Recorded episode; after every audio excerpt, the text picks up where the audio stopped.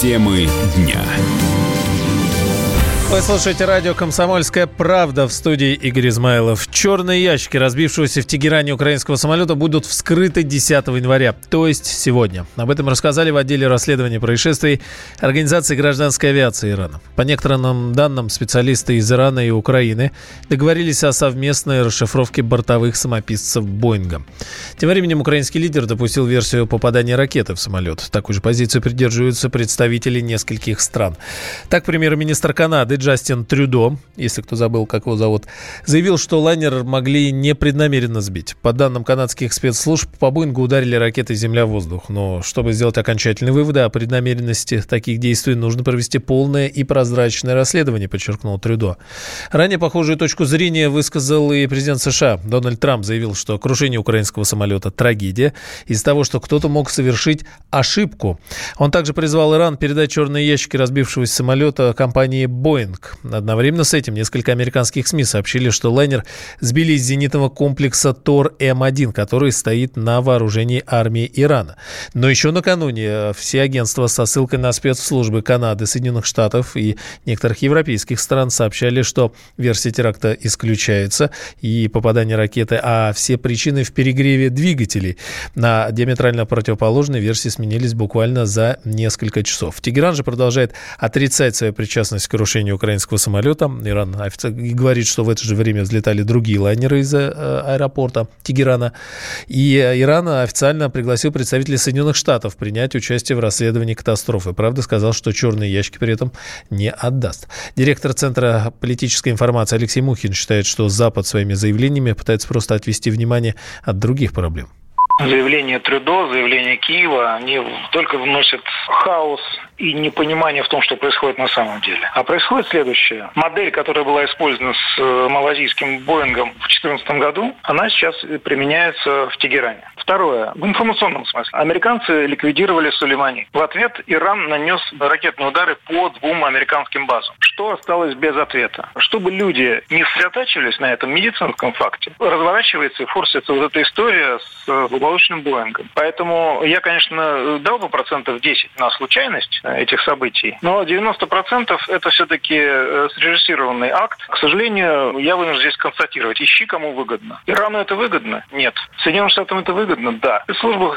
называется отвлечение внимания на негодный объект. Когда что-то, то, что не должно попасть в призму общественного внимания, затемняется шумным актом, действием, акцией и сопровождается обсуждением с серьезными лицами.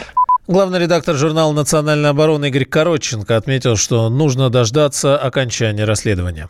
Вокруг потерпевшего катастрофу украинского самолета сейчас разворачивается острая информационная война, где стороны, ну, в данном случае Иран и США, будут выступать с обвинениями в адрес друг друга. На мой взгляд, волна, которая пошла сейчас, связана с тем, что якобы Иран сбил украинский пассажирский самолет, это элемент информационной войны, которую ведут США против Ирана на фоне своих неудач в плане ответить. Могут пока Ирану только информационными атаками. Почему они это и занимаются? Я думаю, что надо ориентироваться в первую очередь не на вбросы, а на результат работы комиссии, которая изучит черный ящик разбившегося украинского Боинга и сделает точно выводы о тех последних минутах полета. Выводы относительно причин катастрофы. То, что происходит сегодня, ну, это в принципе ожидаемая вещь.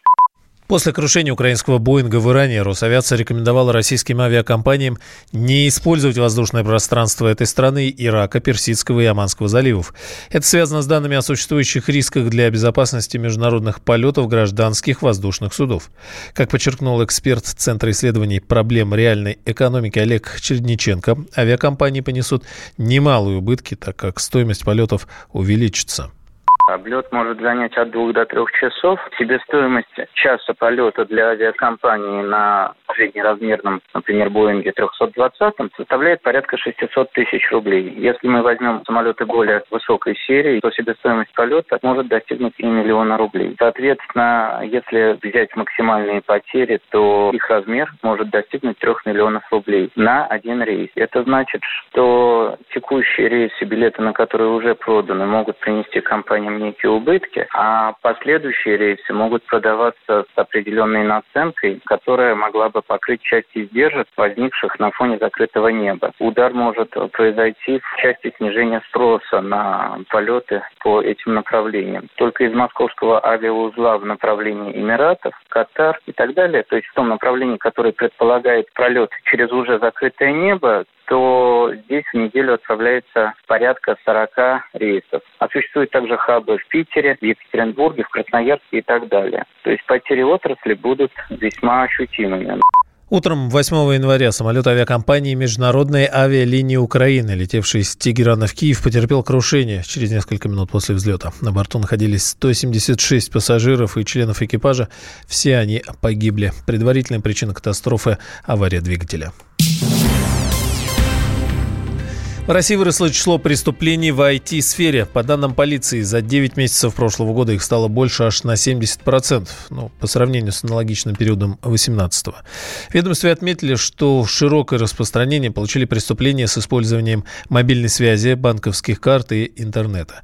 Размер причиненного материального ущерба в России только за 9 месяцев прошлого года уже превысил 10 миллиардов рублей. За это время полицейским удалось выявить 14 тысяч лиц, совершивших почти 70 тысяч краж при помощи информационно-телекоммуникационных технологий. Но в том числе, конечно, списание денег с карт и счетов. Член Ассоциации руководителей служб информационной безопасности Александр Токаренко предполагает, что рост числа подобных преступлений произошел просто из-за того, что на них стали больше обращать внимание.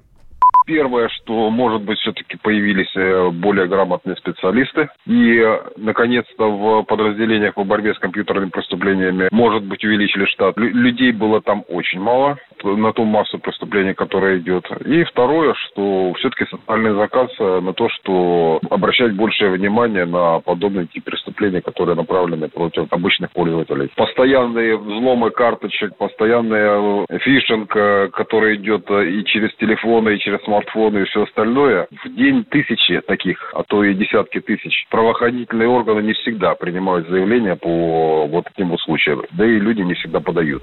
По данным МВД, каждое седьмое преступление сегодня совершается либо напрямую в киберпространстве, либо через IT-технологии. Вот, чтобы уменьшить их количество, их количество ведомства планирует создать профильные соответствующие специальные подразделения. В эту ночь, 11 января, все мы сможем увидеть первое лунное затмение в этом году. Как сообщили в московском планетарии, оно начнется около 8 вечера по московскому времени и будет доступно для наблюдения на всей территории страны. Продолжительность затмения составит чуть больше 4 часов, так что можно постараться не пропустить. Астроном Дмитрий Кононов подчеркнул, что не стоит ожидать слишком темную луну. Такое явление называется полутеневым.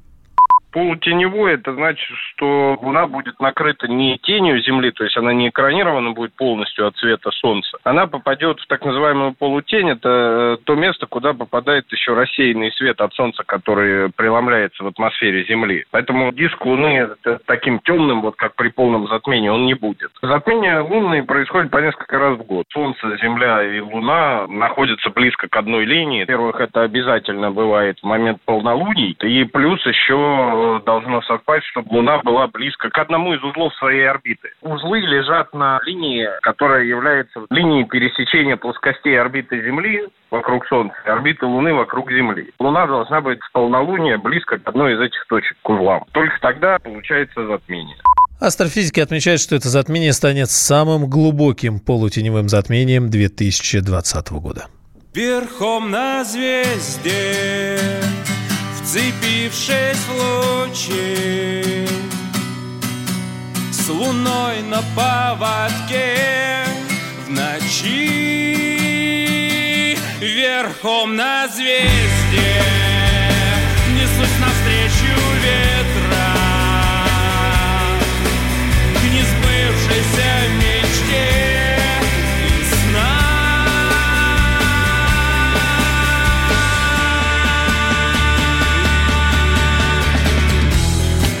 ты прекрасна, очень ты прекрасна вполне. Бываешь немного опасно, oh yeah. Возьми мое сердце, храни, вспоминай обо мне. Поверь мне, что все не напрасно. Верхом на зверь.